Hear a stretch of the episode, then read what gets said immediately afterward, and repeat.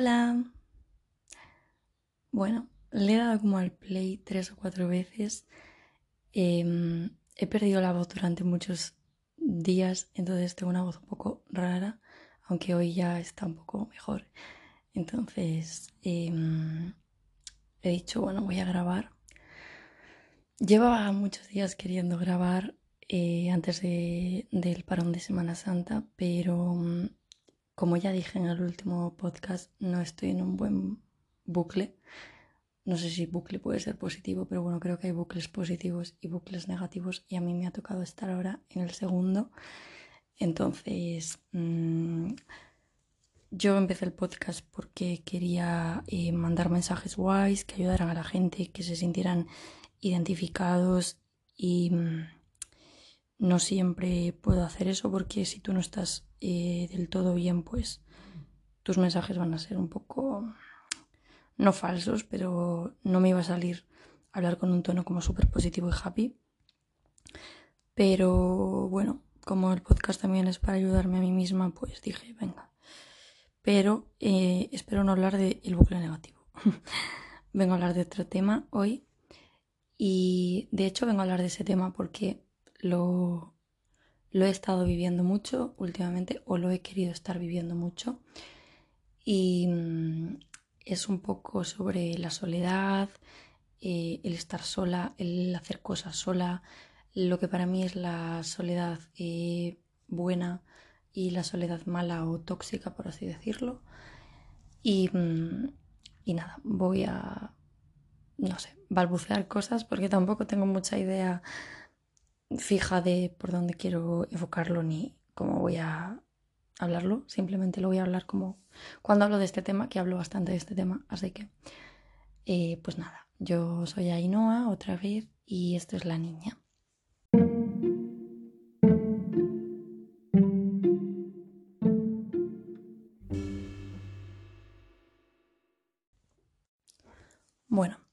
Eh, no sé si en algún podcast anterior lo he dicho, yo creo que sí que lo he dicho en el de la amistad, que mm, yo me considero una persona muy sociable, muy extrovertida, aunque el otro día no sé qué leí, que no sé dónde lo leí, que las personas em, extrovertidas era como que exteriorizaban todas las emociones y los sentimientos y las introvertidas se las guardaban, como que tenían más mundo interior. Entonces no voy a utilizar la palabra extrovertida porque yo pensé que solo se, se refería a las relaciones sociales, pero no, porque también es a cómo gestionas tú tus pensamientos y emociones internas. Y yo en eso sí que me considero introvertida, es decir, creo que tengo mucho mundo interior, demasiado diría yo, y demasiada imaginación también, que no sé si tiene que ver con el mundo interior, para mí sí. Em, así que nada, voy a quedarme con que creo que soy una persona bastante sociable, que a mí me gusta eh, hacer amigos, conocer a gente, quedar con gente. Eh, voy por rachas, yo creo que también como cualquiera, o sea, tampoco soy especial en eso. Creo que todo el mundo tiene momentos en los que le gusta más estar acompañado y momentos en los que menos. Y eso creo que lo voy a dejar para el final, para hablar de la soledad que a mí me parece mala, desde mi punto de vista. Pero quería enfocarlo primeramente en el estar solo o sola porque tú lo eliges em, y porque lo necesitas o porque te gusta. Y mm, yo siempre, por eso he empezado diciendo que creo que soy una persona muy sociable, contradictoriamente o no sé cómo decirlo, em, a pesar de ser muy sociable o considerármelo, yo siempre he disfrutado muchísimo de estar sola. Pero hasta el punto de eh, que yo creo que mis amigos a día de hoy, los que tengo, no se van a molestar por esto, pero hasta el punto de que yo cancelo planes. A día de hoy no tantos, pero he cancelado muchos planes simplemente para estar sola en mi casa o irme a pasear sola o cogerme el coche e irme a leer sola a cualquier mm, playa, monte, donde sea o para, no sé, para lo que sea, sola. Eh, y a muchas ocasiones me he sentido súper mal, ¿sabes? Porque era como, no es que te cambie porque tenga no es que cambie el plan porque tenga cosas que hacer, es que simplemente me apetece a lo mejor no hacer nada, pero estar sola. Y, y lo estoy hablando ahora desde la posición positiva, ¿eh? es decir, de que estoy bien y me apetece estar sola. Después hablaré del otro lado. Y esto me pasa desde niña. O sea, yo recuerdo que todas las tardes después de clase em, quedaba con mis amigas del cole, que éramos tres, y, y después, con el tiempo sí que lo he hablado con, con mis amigas siendo mayores, pero cuando era pequeña quedábamos como todas las tardes, ¿no? Cada día íbamos una a la casa de la otra y, y yo había muchas tardes que era que decía, no, hoy tengo que hacer deberes, porque en aquel momento tampoco tenía la capacidad con ocho años como para eh, o sea, como para poder comunicarme guay y decir, no, es que me apetece estar sola. Porque de aquel, en aquel momento, a día de hoy no tanto, pero en aquel momento era como súper raro que alguien tan pequeño dijera que le apetecía estar sola, ¿sabes? ¿Quién va a preferir eso antes que estar con tus amigas jugando a lo que sea? O con tus amigos. Y yo muchas veces decía, no, es que tengo que hacer deberes, lo cual era ridículo porque íbamos en la misma clase, o sea que teníamos las mismas asignaturas, los mismos profesores y las mismas tareas. Yo no, no era muy lumbreras en aquel momento, pero era como que me inventaba muchas veces excusas simplemente porque me apetecía estar sola y no hacer nada y, ya está. O jugar yo sola. Y sí que es verdad que eh, cuando veo ahora a algún niño o una niña pequeños que juegan solos o que no necesitan... Em, yo conozco a, O sea, tengo niños pequeños cercanos que no necesitan de nadie, ni siquiera de excesivos, excesiva cantidad de juguetes para divertirse. Es como que les das un papel, un lápiz, un coche, un balón o una muñeca y se montan la peli solos y solas y no necesitan a nadie más. Y yo eso sí que lo he vivido, o sea, sí que he vivido que a lo mejor en mi entorno pues se necesitaba de adultos o de otros amigos o amigas para poder jugar o divertirse o no aburrirse, sobre todo lo de no aburrirse. Y yo no, o sea, yo siempre me lo he pasado muy bien estando literalmente sin nadie. Y, y no sé, pero me ha pasado desde siempre. Entonces, cuando vas creciendo, te vas encontrando con gente en el camino que muchas veces te dice, es que yo no hago esto porque, claro, ¿cómo voy a ir sola al cine? ¿Cómo voy a ir sola a, cenar, a comer, a, de compras, al médico? Y es como, a ver, yo creo que todo es un proceso. Creo que voy a dar algún tip o consejo eh, que yo a lo mejor me he aplicado en, algún, eh, en alguna época en la que por cosas de la vida, pues me ha costado más hacer cosas sola y siempre he sentido que tenía que volver a reconectar con esa parte de mí porque creo que es muy importante. Pero sí que es verdad que a mí nunca me ha parecido raro el, pues me voy a tomar un café sola, voy a pasear sola, voy al cine sola. Hay como muchas eh, actividades y creo que por eso cuando crecemos nos da como todavía más miedo em, estar solos, porque es que parece que porque haces algo sola es porque estás sola y no tienes a nadie con quien hacerlo, ¿no? Y creo que es un planteamiento un poco erróneo, o sea, realmente todos tenemos un amigo, una amiga, un familiar, una pareja que haría ese plan con nosotros, aunque no pueda ese día, otro.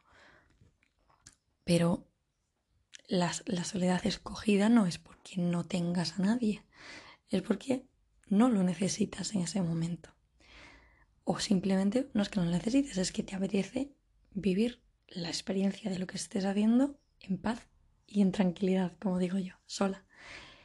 Y, yo creo que cuando vamos creciendo, como se asocia a que no tienes a alguien que lo hace contigo, es como que ya todo el mundo te mira mal o piensa, joder, qué rara en el cine sola, o, buah, mira, es que, no sé, está cenando en un restaurante y está sola o comiendo y es como, jo, pobrecita o pobrecito. Y es como, por favor, por favor.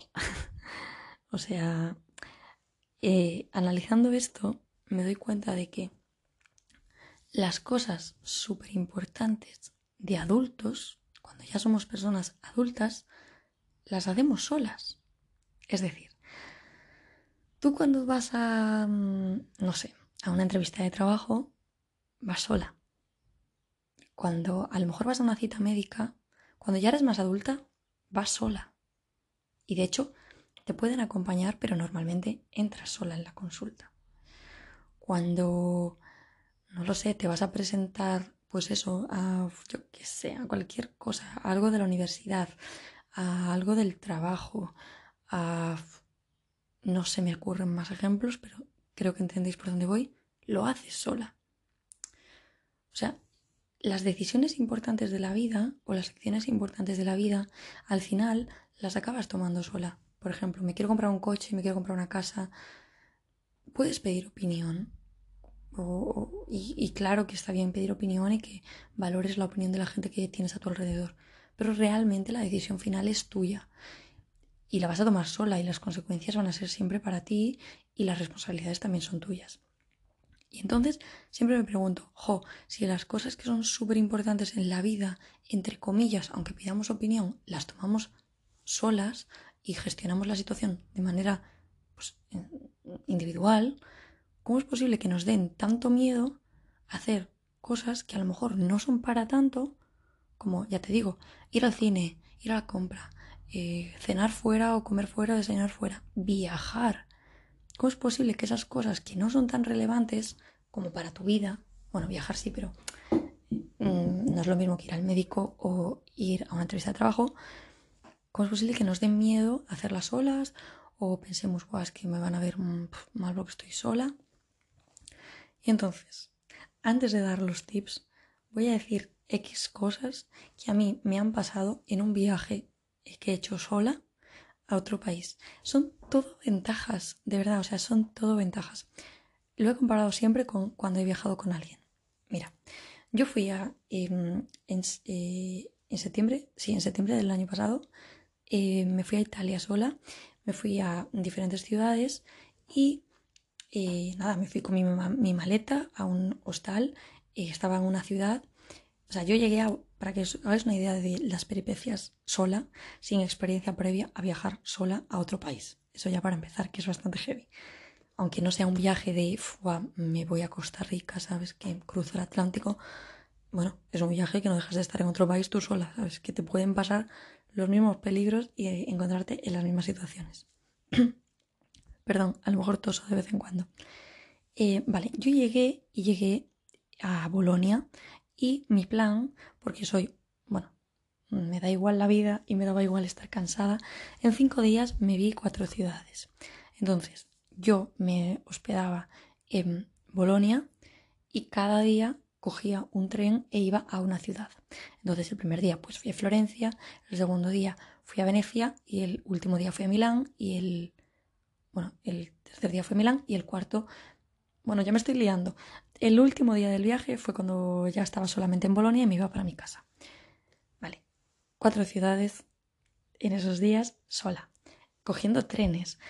Yo descubrí lo que era em, el miedo a quedarme en una ciudad sin poder visitar la otra, con, claro, al final, aunque yo fuera un poco a la aventura, yo llevaba muchas cosas que estaban preparadas, porque para entrar en los museos, en, en la catedral, en el Duomo, no sé qué tal, joder, tenía que tener las entradas, las reservas antes porque hay muchísima gente. En septiembre me he dado cuenta que viaja un montón de gente, aunque yo pensé que solo era en verano, pero no.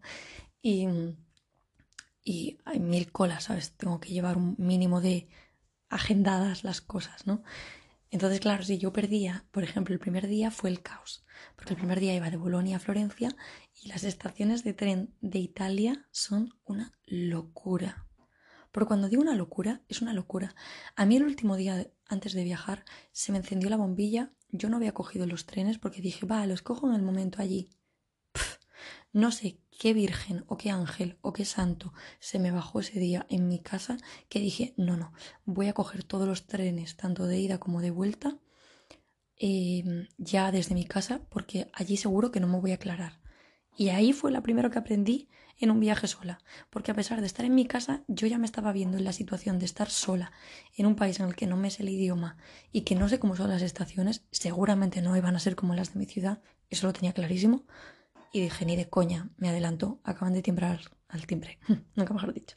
Bueno, entonces me cogí las billetes y aún con los billetes, cuando me planté en la estación de Florencia, dije, ¿qué locura es esto?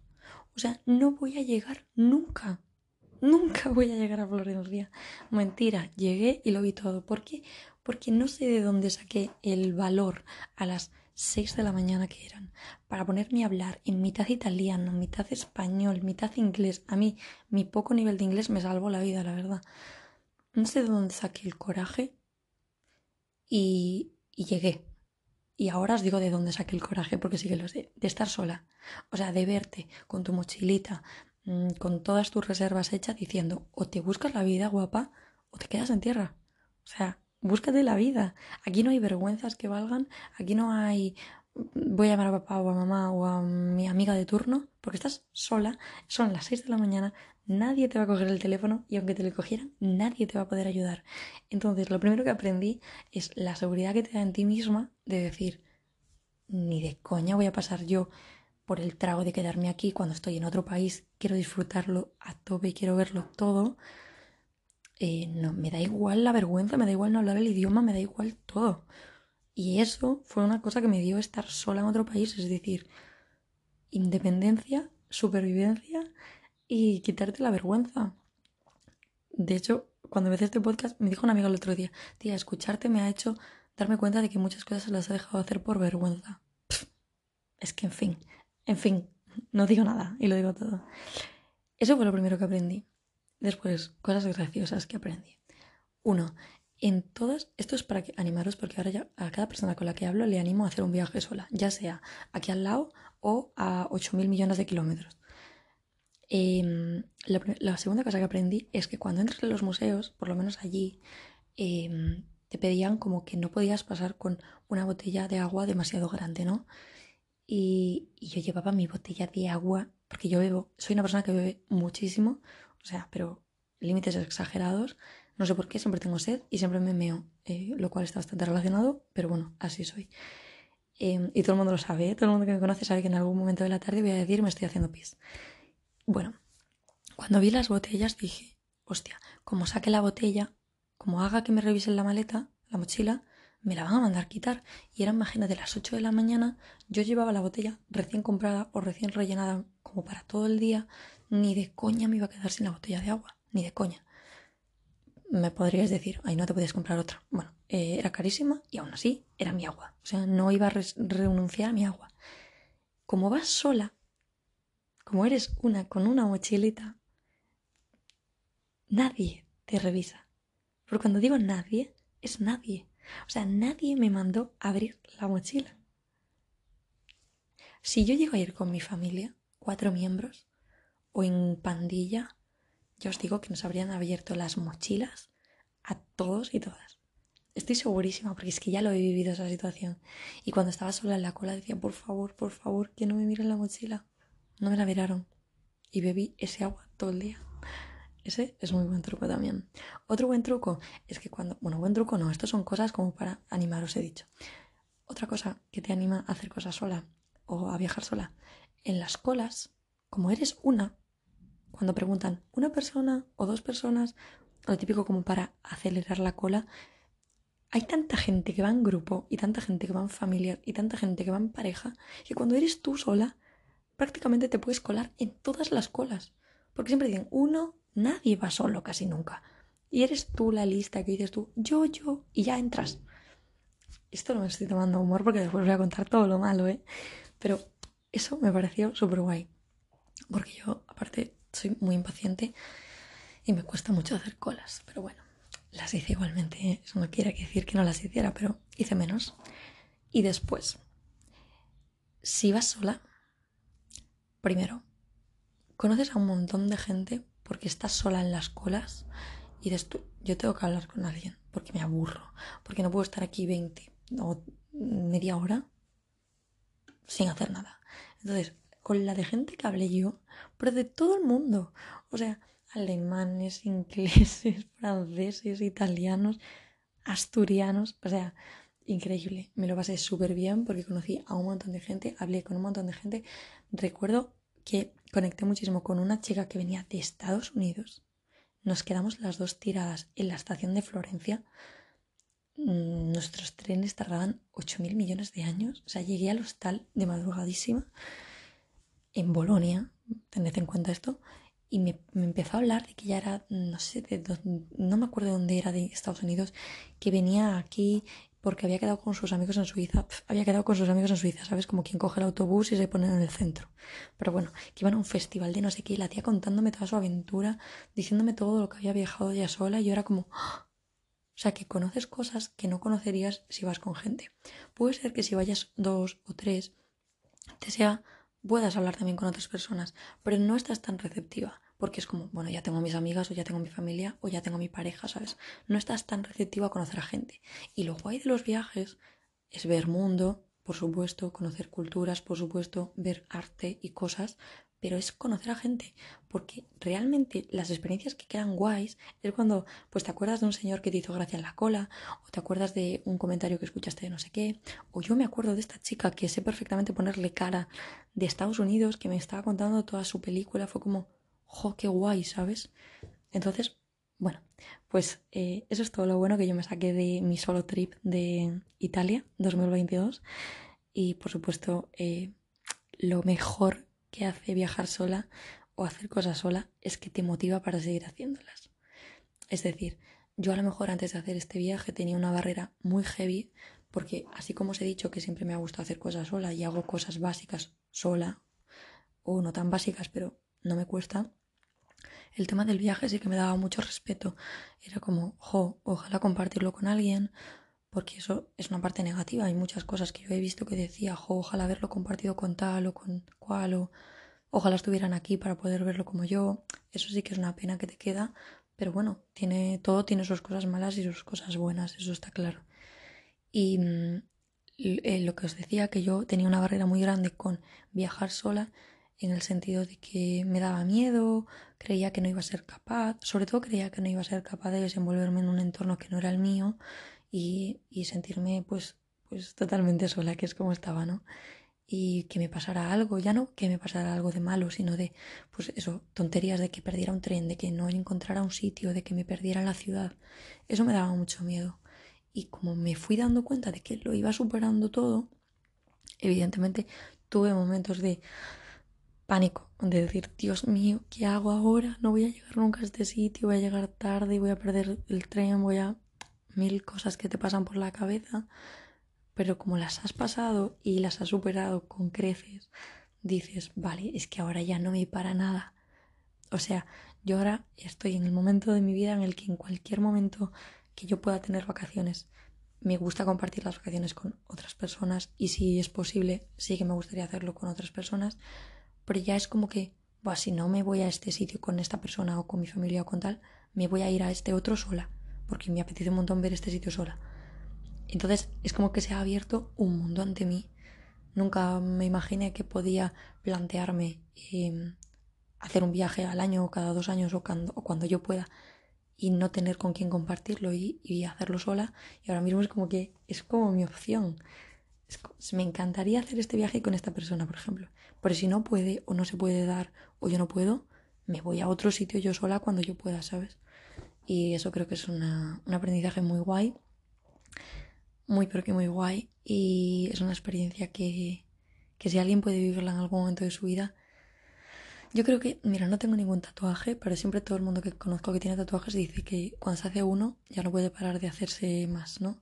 Pues esto es igual, cuando pruebas una cosa, hacerla tú sola, del tipo que sea, ¿sabes? Una canción y un poema, mm, pasear, ir a correr, viajar, eh, yo qué sé, cualquier cosa, ir a cenar sola al restaurante, mm, desayuno, lo que sea, después no puedes parar. Es como que te das cuenta de que eh, no es que estés sola por, por, imposición, realmente estás escogiendo hacer las cosas sola. Y aunque lo estés por imposición, aunque estés en una etapa de soledad pues impuesta entre comillas, em, aprendes tanto estando en soledad y te conoces mucho a ti misma.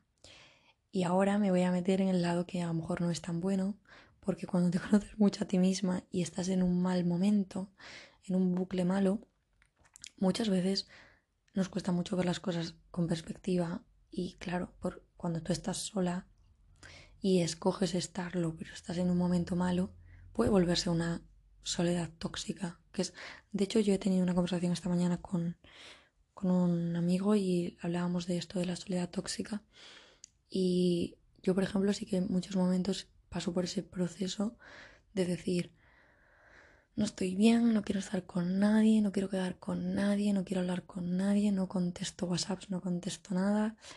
Y eso también es malo porque cuando tienes muchos pensamientos malos y solo estás escuchando tu voz, pierdes la capacidad de ver las cosas, como he dicho, con perspectiva o decir, ostra, a ver, que a lo mejor no es todo tal y como yo lo creo y no es todo tan malo, ¿no? O, o pierdes la capacidad también de ser objetiva. Entonces sí que creo que en ese momento te tienes que dar cuenta. ¿Y cómo te das cuenta de que hay una soledad tóxica? Cuando has tenido antes una soledad buena. Esto lo pienso yo realmente, ¿eh? lo creo yo, no, no es que lo digan los científicos. Yo creo que cuando tú pasas mucho tiempo sola porque tú quieres y tienes una independencia buena, consolidada, de conocerte, hablar contigo misma, em, saber qué te gusta, qué no te gusta, qué haces, qué no haces para sentirte bien, em, saber que te viene bien en algunos días salir a correr sola o salir a andar sola y, o leer en un parque sola o ir a tomarte un refresco sola. Creo que cuando pasas por esas situaciones a menudo, porque te gustan, porque las disfrutas, porque se te dan bien, después tienes más capacidad de análisis cuando la situación es mala. Es decir, tienes más capacidad de em, identificar aquellos momentos en los que estás utilizando tu, tu, soledad, tu soledad de manera tóxica. Yo, al hacer tantas cosas sola y gustarme estar sola, me doy cuenta de cuando utilizo esa herramienta que es tan buena y tan potente para mí en algunos casos de manera mala. Me doy cuenta cuando me aíslo y cuando no quiero estar con nadie, no quiero abrirme con nadie, no quiero hablar con nadie y sé identificarlo. Lo difícil ahora es el siguiente paso de decir rompo la barrera. Pero cuando tú sabes identificarlo, es más fácil decir, vale, necesito una amiga, necesito a un, a un padre o una madre, necesito a alguien a quien quiera para em, distraerme un rato y, se, y, desahogarme y poder salir del bucle de mm, me encierro. Porque una cosa es estar sola y estar guay y otra cosa es el encierro. El encierro no es, no es nada positivo normalmente, o sea, mm, hay que saber también eh, saber identificar esos momentos en los que no estás utilizando esas herramientas que te da la soledad de manera positiva. Y creo que solo te lo da tener una soledad eh, sana, construida ya de base. Y poquito más. Mm, la verdad, hoy no me eh, he pegado mucha chapa. Simplemente yo creo que quería contar un poco mi viaje. ah, lo que quería decir, sí que es verdad, se me olvidaba que hay muchas personas de mi entorno que a lo mejor me dicen, a mí me cuesta mucho estar sola, o es que me veo incapaz de ir a tal sitio sola. Y mi consejo siempre es que empieces haciendo cosas que te gustan mucho, pero mucho, que las hagas sola una vez. Es decir, pero tonterías, ¿eh? es decir, me encanta el helado. Me voy a comer un helado sola. O sea, voy a ir al sitio a por el helado y me lo voy a comer sola mientras paseo. Y me encanta leer o me encanta ver vídeos de YouTube. Cógete el móvil, cógete el libro y vete a un banco a hacer lo mismo que estás haciendo en tu habitación, lo haces en un espacio exterior que aunque no lo parezca, cambia mucho el contexto y te da mucho poder porque es como, vale, estoy en un sitio donde hay mucha gente, pero yo no estoy con nadie, solamente estoy conmigo misma y con mi afición, con lo que me gusta, ¿no? O, ir a hacer la compra, que a lo mejor sí que es una situación en la que tienes que estar concentrada para no comprar de más, que es algo que a mí me pasa mucho, y, tienes que estar focus en lo que estás haciendo y es como, ni siquiera estás con el móvil porque estás pendiente de lo que estás haciendo, ¿no?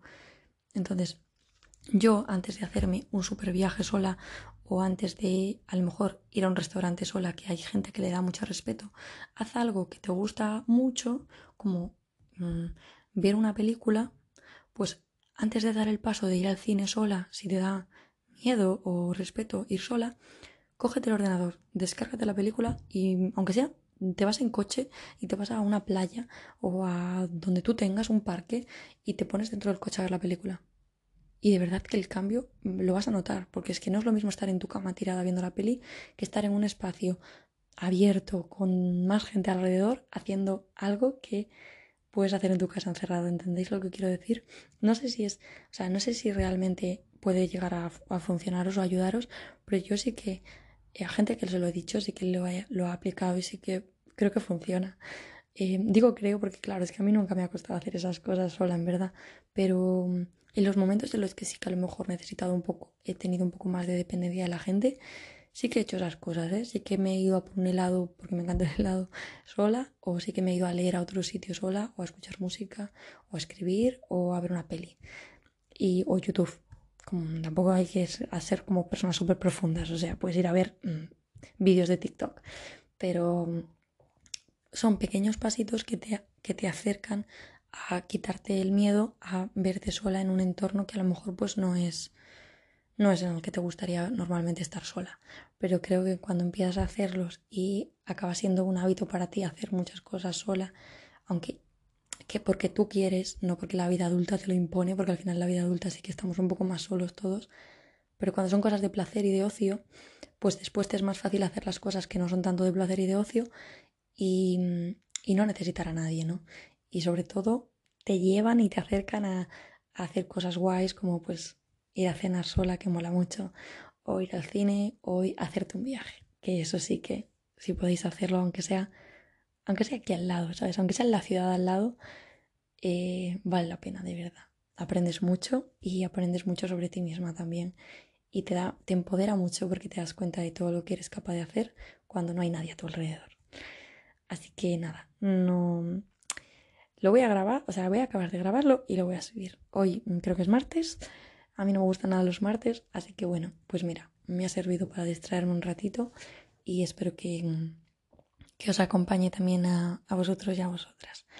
Y espero pues el siguiente grabarlo más pronto que tarde y volver a la dinámica de hablar de cosas.